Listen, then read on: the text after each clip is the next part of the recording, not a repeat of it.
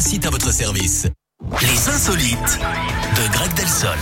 Et en philo cinéma, Oui. Eric, avec un record du monde en passe d'être atteint, celui d'Arnaud Klein, c'est un habitant de Reims. Il s'est promis de battre le nombre de Ah, visionnages je d'un sais. même film De au Kaamelott ciné. Eh oui, il a choisi Camelot, premier volet, l'œuvre du réalisateur lyonnais Alexandre Astier.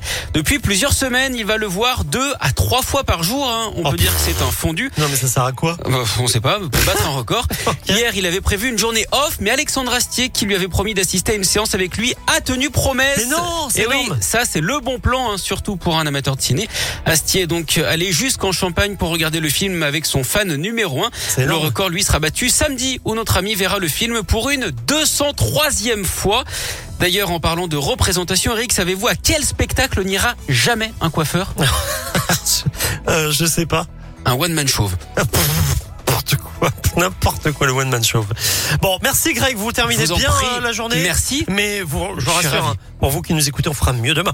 Euh, ou pas. Et il y a le podcast hein, sur Internet, si jamais vous voulez reprofiter de ces moments d'humour pur.